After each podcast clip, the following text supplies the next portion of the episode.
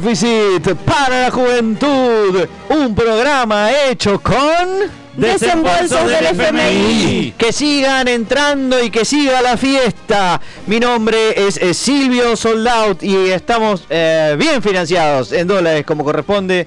Y atención porque este es el programa más visto de la televisión argentina y estamos con la final del viaje a Bariloche.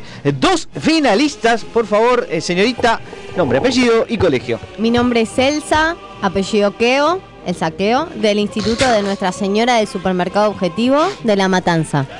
Perfecto. Elsa, eh, tenemos ahora al, eh, al participante número 2. Muchacho, por favor, nombre, apellido y colegio. Sí, mi nombre es Armando Grupete, eh, de la Escuela Concilio Vaticano en Villa Castells. Señores, estamos con la última prenda de la noche, la que nos piden el público, la que nos piden los televidentes. Rimando, me convierto en héroe. Sí, muy bien, ya saben la mecánica, van a tener que eh, elegir un sobre, va a haber un concepto económico y ese concepto económico lo van a tener que explicar, pero no de cualquier manera, sino rimando. Van a tener que hacer una poesía, así que atención Gonzalito porque vas a tener que evaluar la calidad de la rima, la calidad de la explicación, la entonación, ¿sí? Y si la rima es consonante, asonante o disonante. Así que atención, eh, por favor, eh, Armando, te tocó primero, elegí un sobre. El de la calaverita, el de la calaverita ese. El que tiene la calavera. Sí. Perfecto, el sobre de la muerte entonces. ¿Cómo el sobre de la muerte? Y bueno, sí, tiene una calavera, ¿qué crees? Es la calavera de muerte y sí, está jodido, flaco. Eh, eh, ¿Puedo cambiarlo? No, de ninguna manera. La suerte es loca, te tocó, listo. No, no fue suerte. lo lamento mucho. Atención, porque te tocó el sobre de la muerte y el sobre de la muerte tiene un concepto económico a explicar rimando que es estadística. Atención, tiempo. En estadística, un concepto a explorar es la F de Snedecor, déjame explicar. Análisis de varianza es su campo de acción, vamos a arrimarlo con mucha pasión. Mm. Imagina un experimento con grupos en acción, comparando medias, qué situación. si dos varianzas quieres evaluar, la F de Snedecor está aquí para ayudar. Es la razón de varianzas, su esencia en verdad. Mayor F indica diferencias en realidad. Si las medias son diferentes, la F subirá y la varianza también aumentará. ¿Sigo? Este, ah, bueno, ya me, parecía que habían pasado como 20 segundos. Muy bien, eh, la verdad te felicito, estuviste muy bien armando. Eh, por favor, Gonzalito, su opinión. Sí, la verdad, muy digno. Digno de ah, un payaso. ¿Qué es esto? Una melodía de Viene. Mi hijo de 8 años hace una rima mucho mejor. Igual le damos? 5 Gonzalitos sobre 10 le doy. Bueno, al 5 Gonzalitos sobre 10. Estamos ahora sí con Elsa. Atención, Elsa. Eh, elegí uno de los sobres. Ese de ahí. ¿El de la suerte? ¡Ay, sí, ese! El de la suerte. ¿Por qué ella el de la suerte y a mí el de la muerte? Bueno, es una letra de diferencia, no, no hay problema. Ella eligió el trébol de cuatro hojas, que por supuesto es el de la suerte. Así que, flaco, la próxima igual, más atención. Eh, igual mis, mis rimas estuvieron fantásticas. Bueno, listo, suficiente. No es tu turno, le toca a la señorita. Así que, a ver, Elsa, el eh, tema que te tocó para explicar y rimar es el costo de oportunidad. A ver, a ver. ¡Tiempo! Eh, Costo oportunidad, hago una cosa, pero con dignidad. Mm. ¿Qué me convendrá? ¿Un viaje a Qatar o comprar un buen champán? Es la alternativa que debemos dejar atrás cuando optamos por algo con Silvio Soldaut. Imagínate un día de sol y calor, dos planes tentadores, surge el clamor. Ir al pool o ir al golf. Elegir implica un costo, el costo de la decisión. Si al pool decides ir con amor, no vas a ir al golf el costo de oportunidad, un sacrificio en tu rol. Y si algún día cambias de decisión, no serás un boludo, no es un error. El costo de, de lo no elegido tenelo en mente, es la melodía que acompaña tu presente. ¡Tiempo! Espectacular, Elsa, la verdad. Yo creo que ya se dio por vencido. Este, eh, grupete, ¿cómo te llamabas? Sí, Armando Grupete. Eh, Gonzalito, por favor, eh, supongo que ganó la señorita Elsa, ¿no? Pues ya es obvio para todos. No, no, fue empate. ¿Cómo fue empate? ¿Qué Sí. significa un empate? ¿Me Eh, explicas? sí, un empate, dos que igualan lo mismo. El tema es que se les paga un viaje a cada uno. Si los demás de la división quieren ir, tienen que... No, no, no, pero explícame el tema esto de que, eh, a qué entendés vos por un empate. Ah, bien, te cuento. En la cancha de las emociones sin final, dos rivales lucharon sin igual. El tiempo corrió sin favoritismo ni arte, hasta que el destino decidió un empate. Golpes y eh, golpes y esfuerzos sin ceder terreno. La victoria un escuchando juego música. sereno. Estoy escuchando música. Bien, ahí, ahí vamos. ¿Nos vamos? No, a, a ver. Ahí está. Digo, para que termines con esta maldita poesía. Ah, bien. ¿Tenés bien. más? Eh, tengo, tengo más, pero lo, lo dejo para la próxima. Uy, Dios.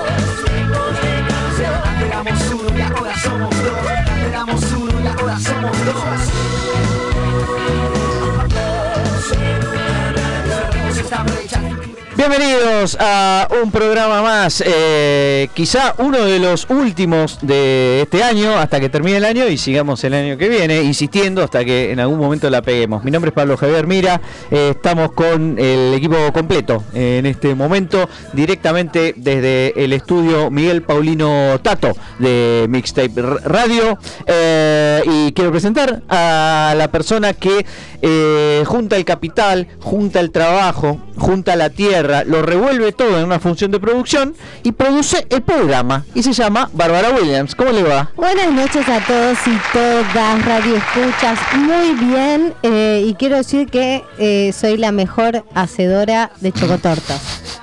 Me parece que es un dato que O sea, deberían Además de dos tipos de cambio, producís chocotortas. Sí, las Pero es una, medio una boludez hacer chocotortas. No, no, no, boludez, eh, otra cosa. Boludez, hablar de economía, coyuntura, esas pavadas que haces Para mí, yo siempre vi a la gente que hacía chocotorta como un eh, obrero de la construcción frustrado. Uh, Y porque en definitiva es un poquito de dulce de leche, le pones un No, no, no, no, ya empezaste mal, ya empezaste mal. ¿No ves? Ya sé, dulce de leche Ya. con menticream. No, tiene los ah, ah, no te puedo decir. O sea, que, ay, ¿qué, ¿qué quiere decir? ¿Que te es como una receta única que no se puede Eh, que es muy rica y la hago siempre para esta fecha, que es el cumpleaños de mi hermano. No veo que en el programa, acá en el estudio Miguel Paulino Tato, tengamos eh, una, Eh, una muestra. Es que ustedes están siempre a dieta. Bueno, y no lo logramos, aún así. Eh, muchas gracias, Bárbara Williams. Quiero presentar ahora a mi amigo economista estadístico. Es eh, también eh, auditor eh, y por sobre todo es argentino. Es el hombre que decidió recortar el gasto en 102 puntos del PIB. Gerardo, el ajustador. Hola, ¿cómo les va? Muy buenas noches a todos. Este, vos sabés que a raíz de nosotros somos muy fanáticos de Independiente y Sí, eso bueno. hace que nos empecemos Éramos. a fijar en la Liga de Estados Unidos. Oh, yeah. Por acá medio como que nos estamos yendo a la B, ¿no? Eh, sí, exactamente. Bueno, ustedes ahora tienen, ahora ustedes tienen a TVs de director técnico. Mira, han pasado tantos, tantos Sí. directores técnicos y nunca. TV. TV, no Bueno. me gusta ese apellido. Ahora lo que no entiendo de la Liga de Estados Unidos es eh, la dinámica, porque no entiendo. Ajá. Salieron campeones el fin de semana pasado, ahora Todos los días un- es una final en Estados. Unidos. Es tremendo. Me Es dijeron como que las los- películas. Me dijeron que los partidos son como eh, casados versus solteros.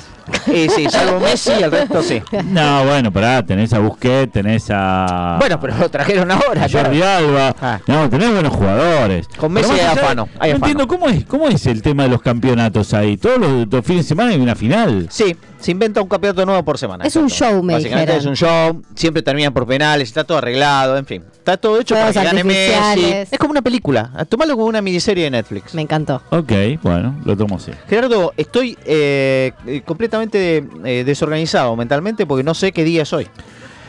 Pablito, Pablito, hoy es el Día Internacional de la Música Extraña. Este, pero, eh, ¿por qué es el 24 de agosto Eso. el Día Internacional de la Música Extraña? Bueno, que se celebra en todo el mundo esto, ¿eh? Porque este día fue ideado en 1997, es decir, hace 25 años, por el músico y compositor neoyorquino Patrick Grant, eh, a Me quien estamos escuchando en estos momentos. Me extraña. Eh, que quería ampliar los espectros musicales, entonces Ajá. iba a sacar un disco, un álbum, y dijo, bueno, voy a crear el 24 de agosto, que era el día del cumpleaños del suegro. Es, es compl- es complicado, raro. Ah, los ¿no? cagó a todos los suegros. Sí, exactamente. Sí. Eh, y actualmente el movimiento de- del Día de la Música Extraña tiene un sello discográfico propio. Sí. Se realizan conciertos en su nombre y se usa como una escuela para incentivar a los jóvenes artistas. Eh, bueno, ¿cómo celebrar esto? Bueno, eh, nada, saliendo a la calle con un- las Sí. cacerolas, hacer música extraña. ¿Cómo se llama el muchacho? El muchacho se llama Patrick Grant. Se lo Sí. extraña, se lo extraña, sí. Este, y la verdad que el chabón eh, es, lindo. Podemos poner el, el tema este de- que se llama Fields Amaze. Ah, La Campos. porquería. Sí. Bueno, por ahí soy yo. No, es lindo, es lindo, con música extraña, Es no, no es sí. Atonal es como una uno. buena música extraña. Sí. Sí, qué extraño. Eh, bueno, esto, ¿qué, qué podemos escuchar para celebrarlo? Bueno, hay algunos, hay algunas eh, canciones realmente que les podemos recomendar. Por ejemplo, eh, hay uno, el sonido de las sillas en llamas, es un Ah, tema temazo. de Tilted Access, que es uno de los proyectos del propio Patrick Grant. También está International Freak de el amante egipcio, se Ah. llama así, como parte del movimiento bueno, de música rap. Bueno. Eh, y también está Rock and Roll Maldo- McDonald's. Es un Muy tema bueno. del ¿Tiene- año 95. ¿Tiene un tema económico? Bueno, Rock and Roll McDonald's es un Es tema un tema económico. Sí, sí, Direct- sí. ¿Directa o indirecta? De Weasley Willis. Weasley Willis. Willy Willy es un gran. Sí, un gran compositor. Sí. sí, aparte. Y este cantautor clandestino de finales de los 80, Apa. ¿no? Y principios de los 90 también ganó un Clandestino. Claro, ganó un seguimiento de culto único. O sea, Como nosotros. hay un solo tipo que le rinde culto, el resto no lo sigue. Y también lideró su propia banda de, eh, de punk rock, este chico Weasley Willis, llamada Weasley Willis Fiasco. Bueno, Lindo, ¿no? no sé qué decirte. Así sí, que, sí, sí. señores, feliz día de la música extraña para todos Aquellos los que se que dedican. componen y que creen que, que- que la música que hacen es buena. Es así, así estamos. Eh, yo tengo. que- ¿Novedades? no, antes quiero presentar a, a- a- a nuestro economista honoris, ah. honoris causa. Que va por el doctorado, me dijeron. Va por el doctorado, no sabemos bien. Voy por ahí, voy por ahí. Va para, por ese Voy lado. para allá. Sí, sí, doctorado al 2100. Llévame. Claro, bueno, bueno. Eh, y que, bueno, nos va a hacer eh, hacer millonarios eh, con otro negocio. ¿Vos tenés Sí, uno? sí, sí, tengo, tengo un negocio como todas las semanas. Bien. Así como existe el Tinder y en épocas que se vienen, vamos a inventar una app que se llama el Truecker. ¿Qué, qué es? Vos tenés distintos usuarios, ¿sí? Y vos ofreces tus servicios. Por ejemplo, yo eh, te pinto contra, eh, busco a alguien que eh, me haga la liquidación de sueldo. Yo te hago las manos esculpidas, contra otro te doy una sesión de psicología. Y así vas buscando lo que vos necesitas Me gusta. a trueque del, y te fijas si están cerca, si están lejos, si lo pueden hacer, te pones de acuerdo y viene un tipo, te pinta la casa y vos le das tus servicios. ¿Y cuáles pueden ser tus servicios? Y tu servi- mi, mi servicio, por ejemplo, yo puedo ofrecer arreglar computadoras o grabar un podcast. No, sí, o, le- o el espacio para que haga un programa de radio. También, Eso ¿Qué que hago? ¿Le hago un informe de consultura? ¿Qué? Claro, no, vos le liquidás Gerardo lo audita. No, no, ustedes son contadores. Para mí siempre fueron contadores. no lo entendí. Pero es un error de concepto. Tres años no lo entendí el programa. No, todavía no. Hágase millonario con las recomendaciones de nuestro CEO. Si llegó a CEO, por algo sea. eh, Paul Sandor, eh, espectacular lo suyo. Tengo mis novedades académicas. Sé que ustedes Contanos. las están esperando. Hay eh, un eh, tweet, un hilo de Twitter que mandó Andrew King Gao. espectacular, realmente espectacular. En donde hace una lista de papers que fueron publicados en distintas revistas de cierto prestigio, en donde, por lo, por lo general, al principio del paper, pero puede aparecer en cualquier parte, aparece de una manera totalmente inesperada y, digamos, eh, que no ha sido detectada, evidentemente, por los referís o por la propia persona que escribió ese paper, la frase, como lenguaje de eh, inteligencia artificial y sigue la frase. No sé si se entendió el punto. No. En el medio del paper aparece una frase que dice, Ah. yo como lenguaje de inteligencia artificial no pu- puedo Ay, ni, decirte... ni siquiera A, leyeron lo que le pidieron a, ChatGPT. O sea, se mandaron a hacer un paper con el chat GPT No. Y no solo eso, sino que copiaron y pegaron y se lo mandaron. Y No, los referí no. lo agarraron y dice, anda, mándalo a publicar. Le voy a dar algunos nombres para que tengan eh, registrados. El International Journal of New Innovations, bueno, New Innovations es un poco trucho este, and Engineering and Technology, bueno, una cosa horripilante. Y efectivamente, ¿no? como un lenguaje de eh, modelo de inteligencia artificial, puedo proveer alguna información general sobre este sistema y qué sé yo. Después tenemos el Journal of Internet Banking and Commerce, en donde hay otro paper que también empieza exactamente igual. Y después tenemos el de. El, ah, e incluso Andrew King, el, del, el que hace el tweet este, el que pone este Ujú. tweet y este- hace este hilo. Después hace una búsqueda. Vieron que existe el eh, Google Scholar. Sí. El Google Scholar es el lugar en donde están todos los papers. Por ejemplo, los papers de Paul Mm. Sandor Es están como el ahí, rincón del vago, pero, El rincón del vago, pero más claro. serio. Claro, con seriedad. todos los papers publicados de todas las eh, de, de todas las disciplinas del mundo académicas en el Google Sí, Scholar. no si es ustedes hacen una búsqueda y ponen en inglés o en castellano as an AI language model van a encontrar todos los papers que son una cantidad impresionante que han sido publicados simplemente choreando con el chat GPT. No, Espectacular. Dios. Espectacular. Así que eh, ya saben, si quieren publicar barato y después citar. Tendríamos que haber escrito Homo Falsus con el chat GPT nosotros. Eh, No estaba todavía. Ah, no Si estaba, no escrito con ChatGPT. una me No. pareció. Hubiese sido una falsedad completa, exactamente. Así que se lo perdieron en todo caso y lo tuvimos que escribir nosotros.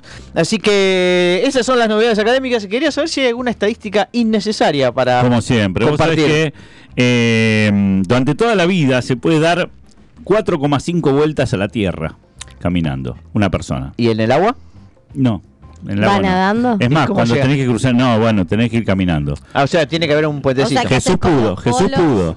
Digamos, este, eh, porque Moisés en también. promedio- Moisés te abrió las aguas y pasó. No, pero eh, claro, ahí está. Eso hubiese sido. ah, Una cosa es abrir el Mar Rojo y otra cosa es El abrir todo el Océano Atlántico. Atlántico, claro. Eh. O el Índico. Eh, bueno, ¿No? hay que probar. ¿Vos decís? Sí. Bueno, lo cierto es que en promedio una persona camina más o menos 7,5 kilómetros por día. ¿Sí? Así Con- sin hacer nada, o sea, sin comprometerse a hacerlo. En promedio, digo, por ejemplo, yo al baño, cuento, yo cuento los pasos. Eso. Yo cuento Ahora los hay- pasos. claro, hay claro, con mi smartwatch. Smartwatch. ah. Y este, estoy tratando de promediar 12.000 pasos por día, que es más que 7.500. Pero si no lo hicieras, eh, a 7.500 propós- si no, le, no tuvieras la intención de hacer esa cantidad de pasos, igual podrías hacer. Yo creo que sí, 7.000, por ahí estás, 7,5. eh, estoy en 9 ki- 9.000 pasos, que sería algo así como 7,5 kilómetros. ¿Se camina mucho dando clases, Gerardo? Muchísimo. Yo puedo llegar a hacer 5.000 pasos en una clase. En una- lo, lo- lo calculaste. Sentadillas Pero eso todo no es hacía. cuestión- Viste, se vos- llevaba una pesita y mientras iba Sí, hablando. sí, sí. Hacía abdominales incluso mientras explicaba el desvío estándar. Y ahora un burpee. No, pero- Eh, no, los burpees, odio los burpees. Es lo peor que hay. Es lo peor que hay. No, hay otra cosa que es peor, que es el escalador.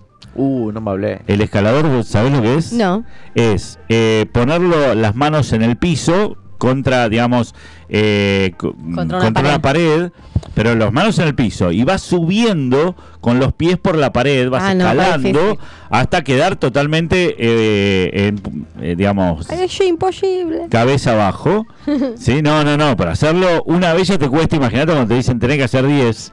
Ya al noveno lo mirás al- a, a tu profesor, viste, y le decís, no, hacelo vos, dale. Bueno, Este, no es tan innecesaria la estadística, te diría, ¿eh? ¿Por Está qué? bueno saber que uno camina 7,5 kilómetros. en promedio, sí, sí, con la esperanza de vida. le Si calculás fuera la todo derecho, podías dar la vuelta. al Sí, mundo, tenés claro. que tener en cuenta que los primeros, el primer año casi no caminás, ¿no? Hay, hay que Ah, tener en cuenta eso. ah, ah, ah, los ah, últimos ah, ah. posiblemente ¿Está tampoco. considerado en el. Claro, claro, Ah. claro, claro. Está todo considerado. Va pasito, Y claro. hay gente que se muere además. Vas al gateando. medio. Sí, bueno, esto es un promedio. Por ¿Querés que te explique el concepto de promedio Por eso, otra por vez? eso, por eso, por eso. Barbie, otra vez te tengo que explicar este concepto. Sí. Alum- difícil. ex alumna de Rovner. Sí. O sea Eh, que, bueno, vas gateando de, de chiquito y después. Pero el gateo no, no cuenta, no cuenta. y, y con bastón. Al final de tu vida? Es un paso más. Es un paso más. Sí. Cuenta como tres. Hay como tres, por Si eso. eres un por eso andador, vas- se ay, suma un montón. sí. Pero esto es una cuestión de kilómetros, no es una cuestión de pasos. Yo cuento los pasos y ahora estoy eh, obsesionado con disminuir el desvío estándar. Ya Paso que a paso. de él. Este, Ah, querés, o sea, caminar siempre la misma cantidad de kilómetros. Trato, pero no me sale porque, por ejemplo, cuando voy a dar clase, que es muy fácil porque te los cuenta, la cantidad de pasos te los cuenta el reloj. Sí, sí. Entonces vos decís, bueno, a ver, empecé la clase. Tengo 7000 pasos al empezar la clase. Termino la clase, me Ah. Sí. fijo, son 12000. Hago una simple diferencia y me da 8000. No, 5000. perdón. este, con lo cual, bueno, nada, uno eh, obviamente llevo. Yo trato de contar todo. Tengo una obsesión con la cuestión Por llevar registro de, de de las cosas. llevar registro y de medir, medir, medir todo el tiempo. Me encanta. Me encanta. Yo también. Eso sí, mucho. deben salir muchas estadísticas innecesarias. Hay muchísimas, hay muchísimas. Tenemos- Incluso la velocidad promedio del coche. Hay una función con el coche nuevo que tengo que es empezar a eh, contar la velocidad promedio. Entonces, Y, y si, y si no alcanzás la velocidad, acelerás. acelero. Acelerar, Claro, sí, incluso yendo por Florida a, este, en una Señores, personal. tenemos Robner para rato. Mientras tanto, dos tipos de cambio continúa de la siguiente manera. Dos tipos de cambio. Apostamos al crecimiento, pero perdimos de nuevo.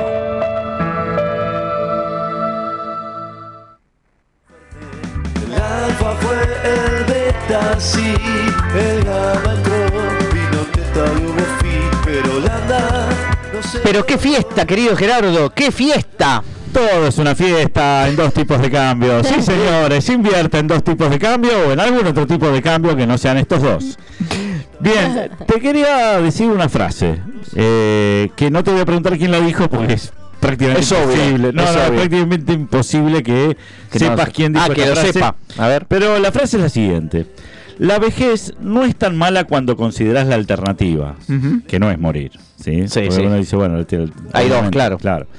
El endurecimiento de las articulaciones, Sí. el debilitamiento de los músculos, la pérdida de visión y la nubosidad de la memoria junto con el desprecio del mundo moderno por los mayores parecen una perspectiva temible. Sí.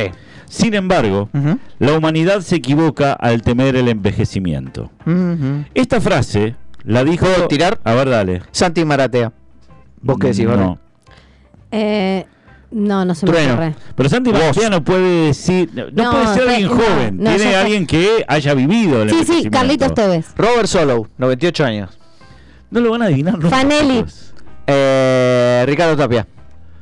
¿El chino Tapia? No, no, Ricardo Tapia es eh, Robin. ah, Arturo Robey. Messi, No, tampoco. Maradona. No, Maradona no llegó tan viejo. Ay, Paul Este, Sandor. Paul Sandor tampoco llegó tan Bueno, viejo. No sé. Va. Maurice Chevalier. ¡Ah! Ay, morí. Pam. ¡Morí! Maurice Chevalier. el de los micros, el El, de de los micros. El, el dueño de la empresa de, de transporte. Chevalier. Sí, sí, que, Eh, que que anduvo intérprete francés de películas musicales allá por los años 20 y Sí, 30. me encanta. Sí. Eh, y una figura emblemática de la cultura francesa del siglo XX. Uf. Bueno, eh, ¿de qué vamos a hablar hoy? Justamente de la felicidad, señoras y señores. Felicidad. Hay- Empieza con.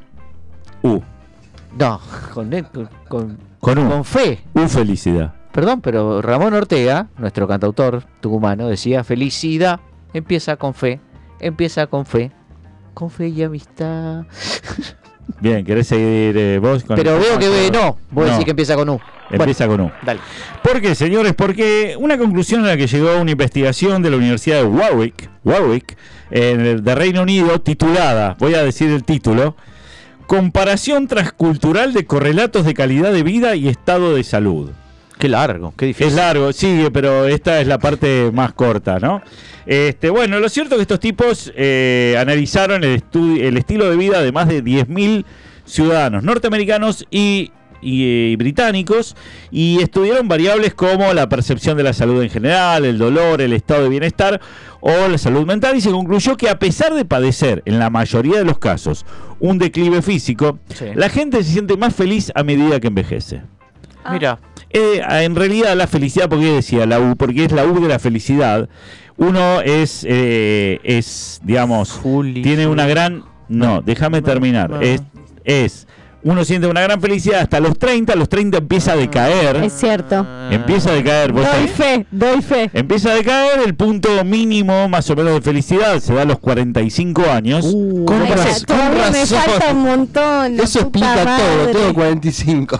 Exactamente. Yo sí, sí, tengo sí, 33, sí. yo estoy como ahí empezando la... Bueno, te queda lo mejor, Paul. Claro, eso de ahí empieza a y- y ese es el mínimo, digamos, el mínimo absoluto, Bueno. hablando matemáticamente de, de cálculo, este, está en los 45 años y después vuelve a crecer y llega al pico máximo nuevamente de la U eh, a los 85 años. 85. Ay, re bien. Sí. Bueno. Eh, el estudio en realidad pone en evidencia que los niveles de estrés, preocupación y enojo disminuyen de forma significativa a medida que los participantes pasan la barrera de los 50 años. Es decir, más menos, me chupa un huevo, básicamente eso es lo que... A los 50 años empezás con el, como lo llamamos habitualmente, el menefreguismo, ¿no? Ya está, la ¿Sabes qué pensé que iba a decir? ¿Qué? Que el, el estudio demuestra que la gente contesta cualquier cosa. Este, a ver, lo, lo interesante de esto, porque aparte también tiene que ver con la salud. Ojo, cuando uno habla de felicidad, no, no, no, no se está refiriendo a la alegría, euforia, No. exaltación y todo eso, sino que es una felicidad en un estado de fondo, digamos. Epicuro definía la felicidad, ya que estamos Ya que estamos hablando de Grecia. la ausencia de perturbabilidad.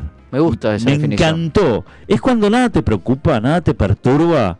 No tenés que estar contento, cagándote Zen. de risa. Zen. Es zen. Es Zen. menefrega. Está todo ¿qué me bien. importa, está todo bien. Te Hay un hiper, porro. hiper, ¿qué me importa, boludo? No mejor. Bueno, lo cierto es que como tiene que ver mucho esto con la salud, porque nadie es feliz cuando te, le duele la muela, claramente. Sí. Este, lo interesante es que está hecho en dos países distintos con sistemas de salud completamente distintos, como eh, el norteamericano y el británico, ¿no? Uno Este, público, el otro privado. Claro. Y pese a eso, no se observaron diferencias en las respuestas ni en los comportamientos. Hay un estudio anterior que lo hizo la Academia Nacional de la Ciencia de Estados Unidos a 341 mil personas, esta vez sí solamente de Estados Unidos, y al analizar las respuestas de los participantes, los académicos coincidieron en que el disfrute de la vida decae a partir de los 30 años, justamente la misma conclusión, alcanza su de estado de los 45 y después crece hasta los 85. Eh, bueno, esta es interesante, ¿no? Porque hay picos de felicidad y satisfacción durante la niñez, la juventud y después, desde los 50 años, vuelve ese mismo estado. ¿Tenés los picos eh, de edades más bajas? 45. de No, pero los picos anteriores, vos me dijiste, hay picos en la niñez, hay picos en la juventud. No, claro, justa- no, no, digamos, el pico se da más o menos a los 25 años, cuando vos Gran edad. sos Gran joven, edad. sos joven. Igual para mí los adolescentes son re, re tristes. Sí, sí, no, pero estoy 25, digamos, eso, ya es joven. no, ya sé, 25 ya ya sé. es joven. Pero y, para mí es más triste un adolescente que un um, veterano de 45 como yo. Pero vos sabés que eh, es interesante lo que decís, discúlpame que, que te interrumpa, porque eh, en el escrito, este el, el estudio de Warwick, eh, los especialistas destacan que el único sentimiento que detectaron que no sigue un patrón lineal y es imprevisible es la tristeza. Ah, mire, mira tú. Ah, ¿viste? O sea, no podés predecir la tristeza. Obviamente, ya hemos hablado acá de cuáles son los factores que hacen a una mayor felicidad, ¿no? Pero esto es transversal, esto es eh, eh, para un eh, gente de una misma edad, en, en todo caso, quienes son más felices. ¿Te cuento algo? Dale. Ayer eh, o anteayer lo escuché en la radio a tu ídolo, Stanislao Bakrachach. Backrack. Backrack. Sí, él lo pronunció distinto, pero no importa. Y parece que sacó un libro nuevo sobre las emociones y entonces habla de la tristeza y qué sé yo y explica, digamos, que no siempre es por las razones que uno tiende a identificar o querer identificar. Viste que uno dice, ah, estoy triste porque Paul Sandor no tiene un buen negocio o porque la estadística... Bueno, se cobra hoy- lo que cobra, obviamente. Claro, no, bueno, no, obviamente, sí, sí. Rentabilidad cero. Pero muy interesante parece, ¿eh? y parece muy interesante el libro, así que te, te lo recomiendo. Eh, sacó un libro. Hay un libro nuevo sobre las emociones, claro. Ah, ¿cómo Sí. se llama? Eh, Bad Rush. Stanislao Parfait. No, no, Stanislao que lo conozco. Este, y esto es, es, mm, la verdad que es interesante. Y la felicidad no solo hace que la gente esté alegre, también los hace más saludables. O sea, hay una in- eh, un compromiso, ¿no? Eh, un feedback entre estar, ser feliz y la salud. Obviamente lo que uno trata de hacer es estar lo menos estresado posible. Y lo que notan también es que la aparición de redes sociales, la aparición de mayor comunicación a través de WhatsApp, Twitter, Sí. eh, genera más estrés y por lo ¿Ah, sí? tanto menor felicidad. Es decir, la U se sigue dando pero a un nivel más bajo. ¿Puedo comentar algo sobre esto último? Porque es interesante. Les voy a recomendar, un día lo podemos charlar con algún detalle. Esto es en serio, aunque no parezca. Es un, eh, un conjunto de artículos, más algún libro también, del autor, psicólogo, Jonathan Haidt. Que alguna vez lo creo que lo hemos mencionado acá. Que también tiene un libro. Que, está estu- que también tiene un libro, tiene más de uno. Y casi todo lo que escribe es muy interesante y muy desafiante. Y también polémico. Y una de las cosas que el tipo viene repitiendo y que lo viene demostrando con datos y datos y más datos.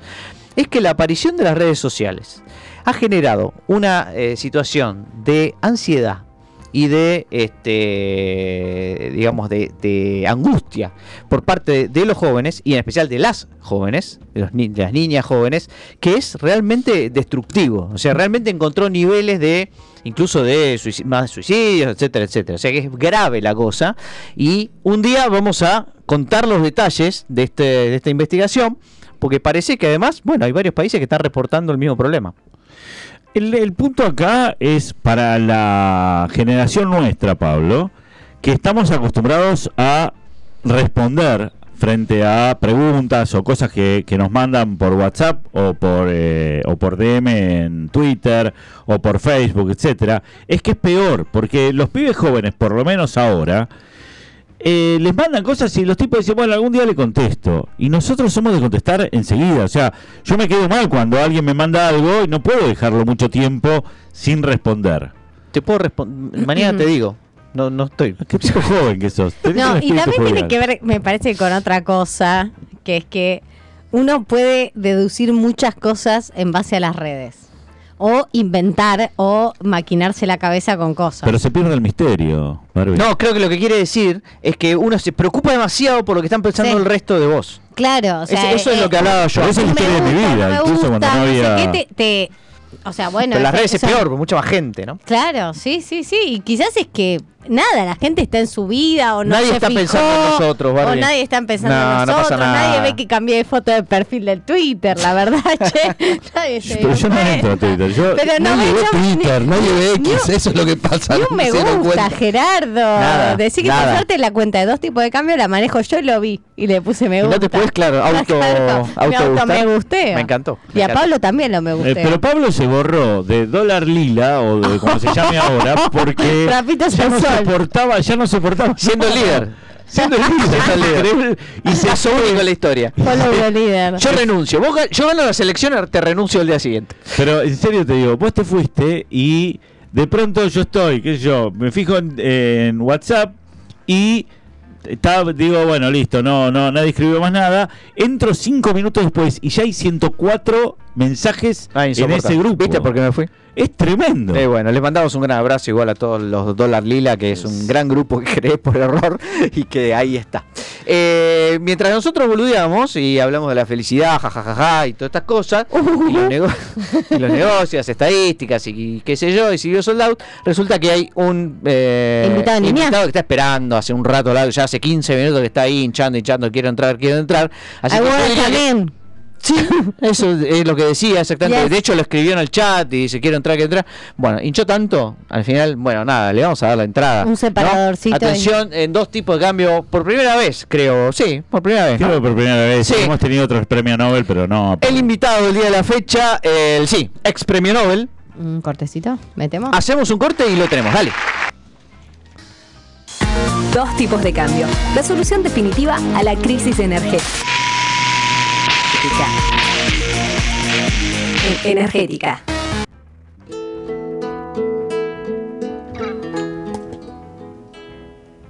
Inviérteme, no dejes de invertir, inviérteme.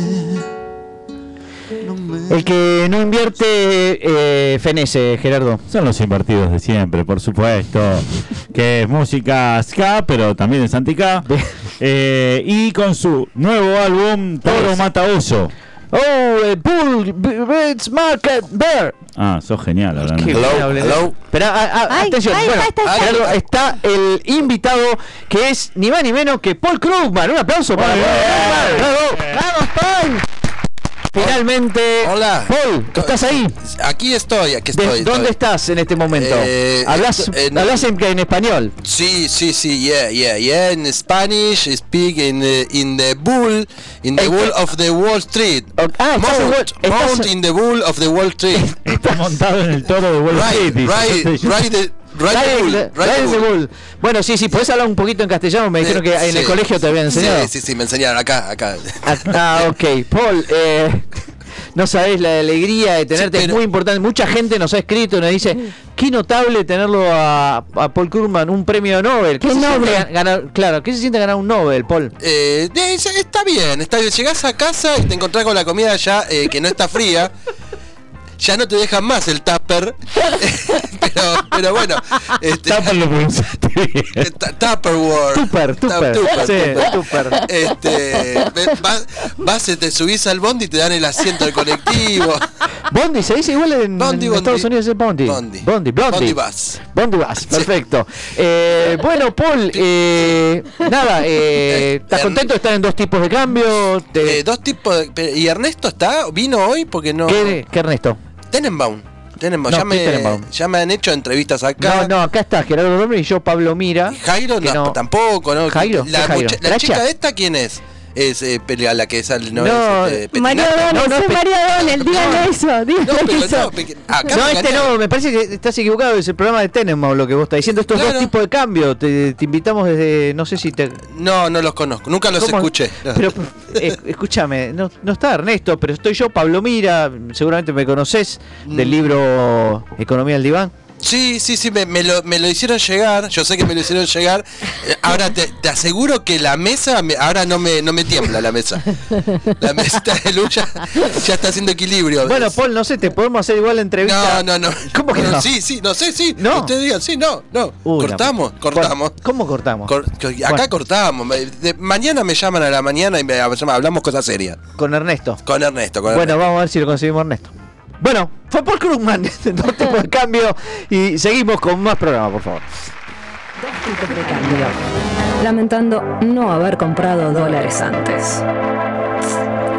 Qué cache.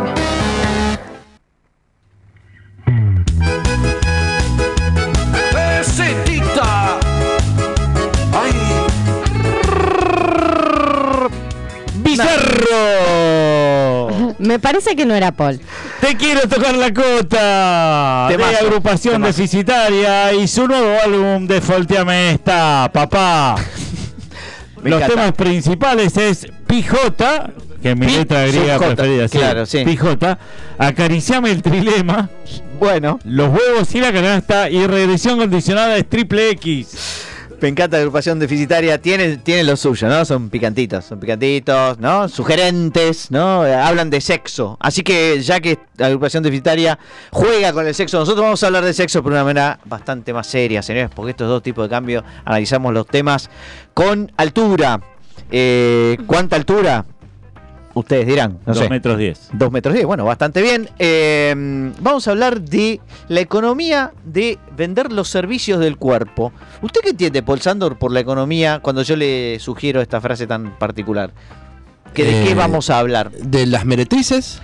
¡Correcto! De las meretrices. Era obvio, Barbie. Era obvio. Bárbara Dijo- no se enteró. al principio me dijo otra cosa, Pablo, Ah, por favor. ok, ok. ¿Y hay Son alguna, todos iguales. ¿Hay alguna queja, alguna dificultad para hablar de este tema eh, académicamente? O Eh, no, no, para Está- nada. Estamos Necesitamos autorizados. el, acu- el acuerdo femenino. El acuerdo No, femenino. no, de hecho yo eh, ¿Eh? sigo agrupaciones Ah. que están a favor de la prostitución, soy muy fanática ¡Vamos! de María Riot, la sigo por Twitter. Pero también hay, hay prostitución masculina, está el Está el gigoló, pero no vamos a hablar del gigoló. No, ahora está repartiendo pizza el prostitución femenina únicamente. Este, pero bueno, es lo que hay.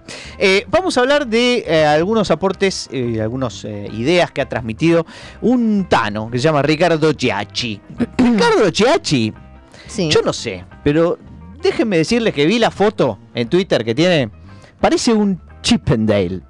¿Vos sabés lo que es Perdón. un Chippendale Barbie? Un, un No.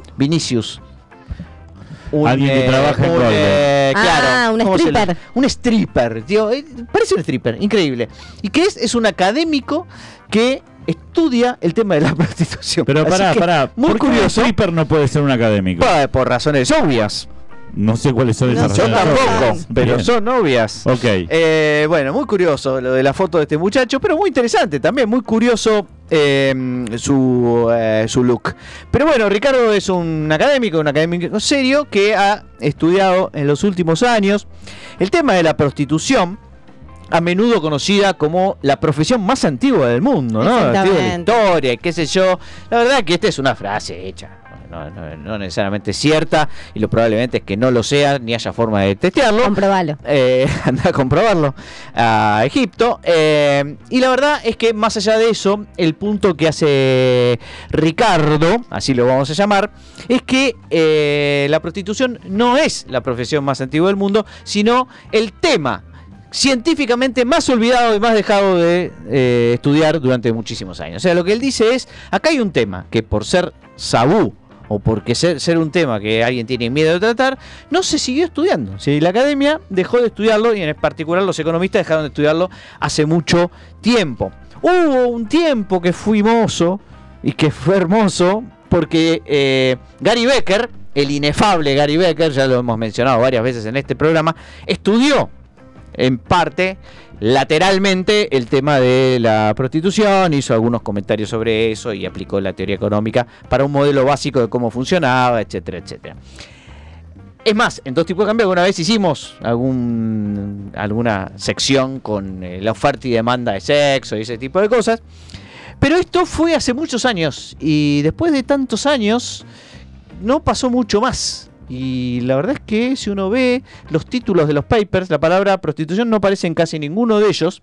Hasta hace unos pocos 20 años. Desde los últimos 20 años, en cambio, eh, se reavivó la cosa y el análisis de la prostitución Volvió el amor. volvió Se hizo más rentable hablar de se hizo más rentable hablar de eh, prostitución, exactamente. Así que déjenme hacer una breve incursión por eh, las después nosotros investigaciones más recientes y ustedes deciden si pagan o no pagan. No, mejor ustedes primero pagan y después yo les doy el servicio. Me gusta tu forma de pensar. muy bien, muy bien, muy bien. Eh, uno de los temas más eh, importantes sobre la cuestión de la prostitución tiene que ver con eh, cómo hay que regularla, qué hay que hacer. Es un fenómeno que todo el mundo sabe que existe, pero hay dos como dos posturas, si quieren, este, las más conocidas. Sí, sí, sí, encontradas o desencontradas, que son una de la postura de lo que llamamos la criminalización, ¿no? Que es esta idea de que uno entiende a la prostitución en sí misma, más allá de cómo se ejerce, a quién la ejerce, etcétera, etcétera, como una violación de los derechos humanos, un atentado contra la dignidad humana, en especial, digamos, de las mujeres, que son los que más, las que más este, están eh, Ponen el cuerpo. ponen el cuerpo para este tema. Y a esto se le llama abolicionismo, neoabolicionismo, ¿no? Y esta es la posición más, tre- más este, digamos, extrema que considera que este, esto es un flagelo y trae muchas consecuencias negativas para la sociedad. La postura eh, contraria es la, la de no es la de hagamos cualquiera, sí, porque esa no existe directamente, No. pero sí una postura, si ustedes quieren, de algunos países desarrollados que tiene que ver con la regulación, con la idea de que uno debería le- dejar que sea legal y que cada uno, si quiere comprar y vender, lo haga, ¿no? Este es un país libre y por lo tanto, eh, pero no hay que quedarse solo en eso, sino que también hay que regular la actividad. ¿Cómo? Bueno, tratando de controlar a eh, quien, es- quien está ejerciendo y regular y comprender quiénes están ejerciendo esta actividad con el objetivo de evitar que haya proxenetas, o sea, gente que se aproveche de esas, de esas mujeres por, por- por protección de seguridad y cosas por el estilo, la trata de personas, o sea, gente que digamos, Exactamente. obligada a esto, eh, y en general la prostitución forzada, más allá de que sea por, por cualquier eh, medio. Los regulacionistas están interesados en, por lo tanto, reducir la prostitución involuntaria. Mientras que los neoabolicionistas están a favor de reducir en general el tema de la prostitución. Estas son las dos posiciones que, que hoy existen todavía y hay mucho debate sobre esto, ¿no es cierto, Barbie? Habrás Sí. escuchado, digamos, las Sí, posiciones, etcétera. muy Y no- para mí no es obvio que haya una relación entre esto y viste que en algunos temas hay como la ideología está presente. No, qué sé yo, esto, pañuelo verde, pañuelo. No, exactamente, acá hay mucho Y acá hay de todo, ¿no? Eh, sí, sí, o incluso, digamos, con gente que, digamos, eh, ideológicamente eh, piensa lo mismo, pueden haber posiciones diferentes. Pero bueno, digamos, no nos vamos a meter mucho en esto, sino más bien en las investigaciones académicas para ver qué, qué han dicho en los últimos años, porque dijimos que se han reactivado. Una de las preguntas que se hace en la teoría, sobre la, la teoría de la prostitución, es... La práctica nunca, che, perdóname. ¿Por qué? Preguntale a Ricardo que te espera ahí con esa foto Está bien. y te la va a explicar. ¿Cuál es la pregunta? Eh, la pregunta que se suele hacerse es por qué una actividad que no requiere, digamos, tantas... A uno va a decir que sí, requiere un montón de capacidades, pero bueno, digamos, más o menos las capacidades humanas más o menos naturales ya funciona. Es trabajo intensivo, con lo cual, digamos, no requiere mucho capital que digamos.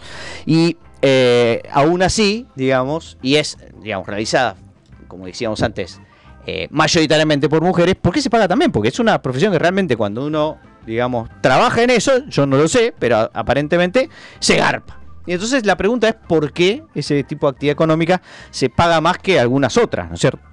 Entonces, hay algunas teorías, por ejemplo, algunas que dicen, bueno, tenés riesgo de, eh, de, de- de agarrarte una enfermedad, por ejemplo, ¿no? Veneria, ese tipo de cosas, y eso se paga, digamos, tiene un riesgo y el riesgo se paga. Eso ya lo sabemos en economía hace rato. La otra puede ser la pérdida de reputación. ¿no? Si sos, tenés mala reputación, como dice el amigo este, eh, Arjona, exactamente, eso cuesta plata, porque si yo no voy a perder mi reputación gratarola, ¿sí? Sino que eh, la pierdo, pero garpá, Bueno, pero pues, quedo mal, pero garpá. loco. Pero en ese caso, cobrás mucho la primera vez. No, no, en general, ¿no? el costo promedio es marginal va Sí, cayendo. sí, pero digamos. eso es, es en promedio, digamos. Uno puede decir, no para una persona en particular con otra persona de reputación, sino No, la, primer- la primera vez que ejerces como prostituto, Sí. o prostitute, si querés, este, ahí lo cobras caro. Después ya Sí. la perdiste la reputación, ya está. Ya está, too late. Claro, ya la primera vez la cobras caro. Bueno, pero una vez que cobras eso no tiene por qué bajarte bajarte el precio, ya cobras el precio de mercado. No hay una deflación, sola decís persona, claro, no puede afectar el precio de mercado, ¿no? Ok. Es un poco la idea. Bien. Eh, pero hay otra teoría, que es la teoría de Edlund y Korn, que sugieren que en realidad las prostitutas cuando venden sexo, digamos, comercialmente, están renunciando a lo que ellos llaman de sexo reproductivo. ¿Qué sería el sexo reproductivo? Bueno, es el sexo que ocurre dentro del matrimonio. Un Entonces, costo de oportunidad. Es un decís. costo, exactamente. Entonces la idea es que el- la- en la- las prostitutas renunciarían, digamos, al- a, digamos, a la situación tradicional de casarse y que para que no lo hagan, el mercado, para evitar este costo de oportunidad, para compensar este costo de oportunidad, el mercado las eh, compensaría. Entonces es como que el matrimonio sería el costo, lo que te estás perdiendo, digamos, por ir a un lado y no al otro y cosas por el estilo. ¿Qué dice la evidencia? O sea, uno trata de testear esta, esta teoría, a ver si está, si más o menos tiene sentido eh, o no.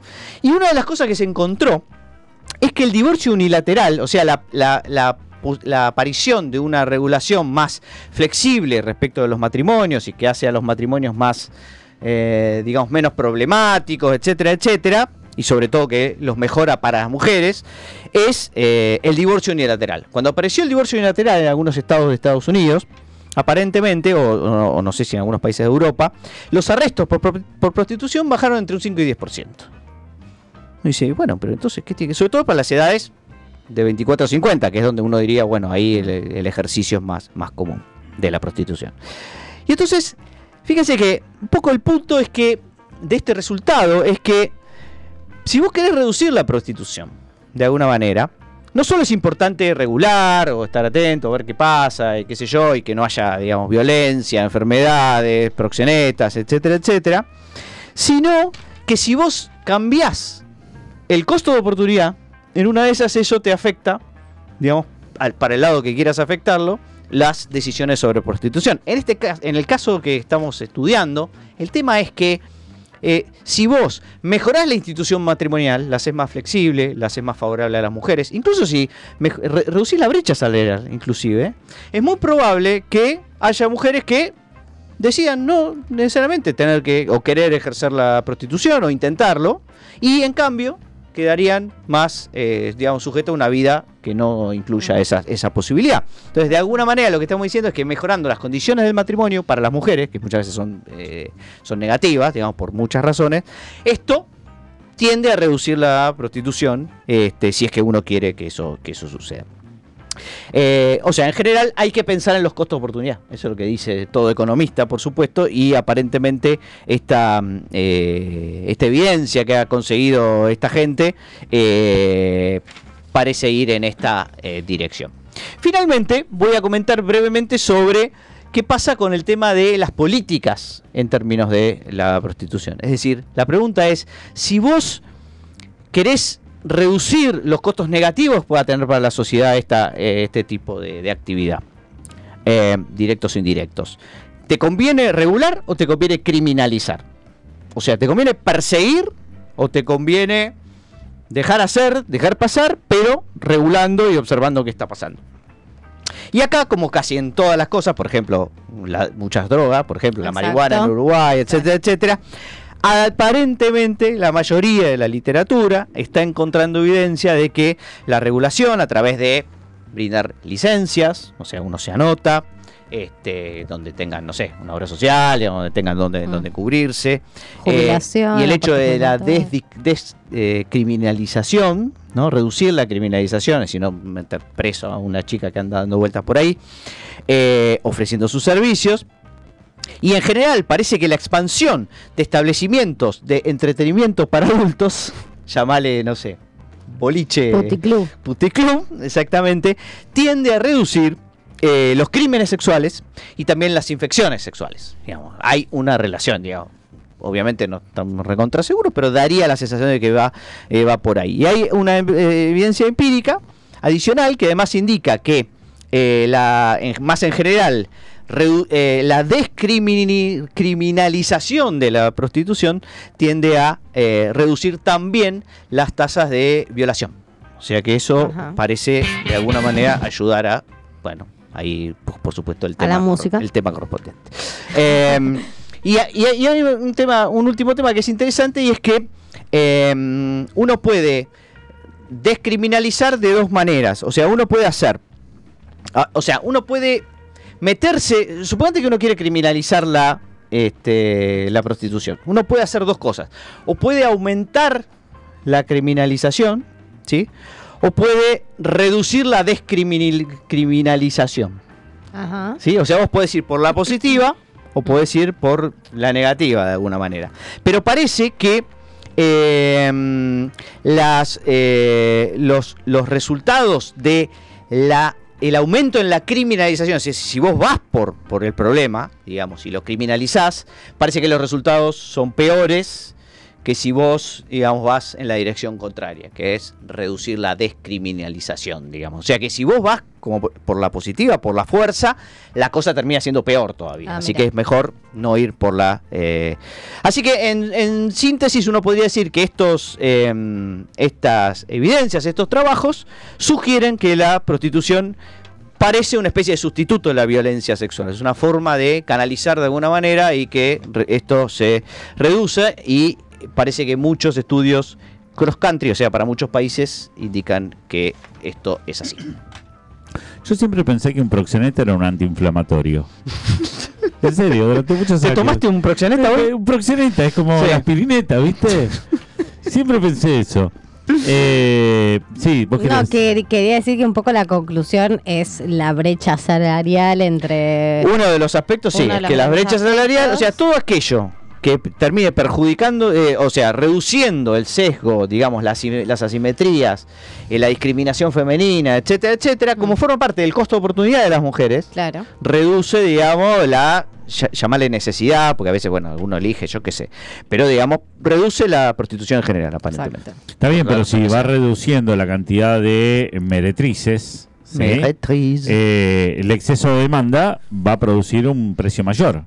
Sí, sí, bueno, pero el efecto neto ya sabemos cuál es. No, no, te- quizás no es... eh, que Ah, el genera- efecto de equilibrio general es más. No, eh, van a ser precios más caros. Eso es lo que estoy diciendo. Ah, bueno, y me Eh, parece pero muy bien. Está poniendo está su cuerpo. Que garpen, señores. Eh, está muy bien. Poniendo esta balanza. Mientras garpamos a nuestros meretrices y nuestras meretrices del programa, dos tipos de cambio continúa de la siguiente manera. Dos tipos de cambio. Porque para nosotros, un pobre extremo no es pobrísimo. Es paupérrimo.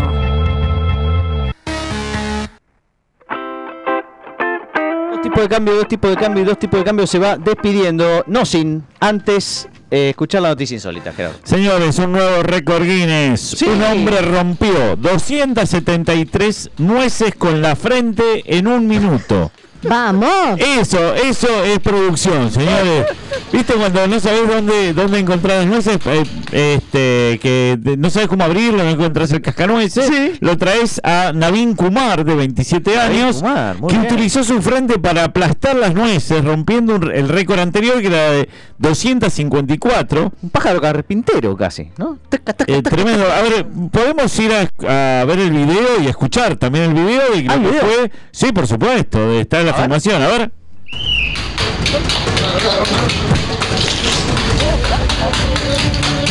Increíble. Increíble lo que ustedes estaban escuchando, el chabón. velocidad. Claro, porque están. No es, pifia. es una mesa larga, es Sí. una mesa larga, Y va pasando. llena de nueces eh, en, en- en hilera, en dos Sí. hileras y a veces llegan Sí. a ser cuatro. Y el tipo que aparte eh, es un artista marcial, ¿no? Es decir, que hace artes marciales, un chabón de la India, ¿sí? Este va haciendo pa pa pa, pa, rapidísimo, increíble. Ahora terminás y te duele una cabeza, te tenés que ganar de tomarte una, una proxeneta enseguida, ¿viste? Porque y en realidad el chabón el récord anterior tenía su principal contrincante que es. Mohammad Rashid, Ah, Rashid. que había obtenido en el 2000 en el 2017 eh, 254 nueces y bueno, se enfrentaron por Como fin- 254. ¿Y este cuánto hizo? 250, este hizo 273. 273 Ah, en un mató. minuto. Lo mató. Dios. Bárbara, ¿cuántas romperías en un minuto? Creo que una, me costaría un montón. Una y te empezás a agarrar de Sí, frente. No, no, no. Si no tienen nada en la me frente, es- la frente. No tiene nada en la cabeza. Sí, bueno, Claro. ni adentro ni afuera. Señores, dos tipos de cambio se despide y antes de irnos, como siempre, Bárbara Williams le va a dar la frase que va a dar sentido a sus vidas. Sostenibilidad de la deuda. En el mundo económico, un tema de importancia. Pero qué elegancia. Y ahora Gerardo Romner le va a hacer una rima con dos tipos de cambio. Dos tipos de cambio. Cuando vos te vas, yo cambio.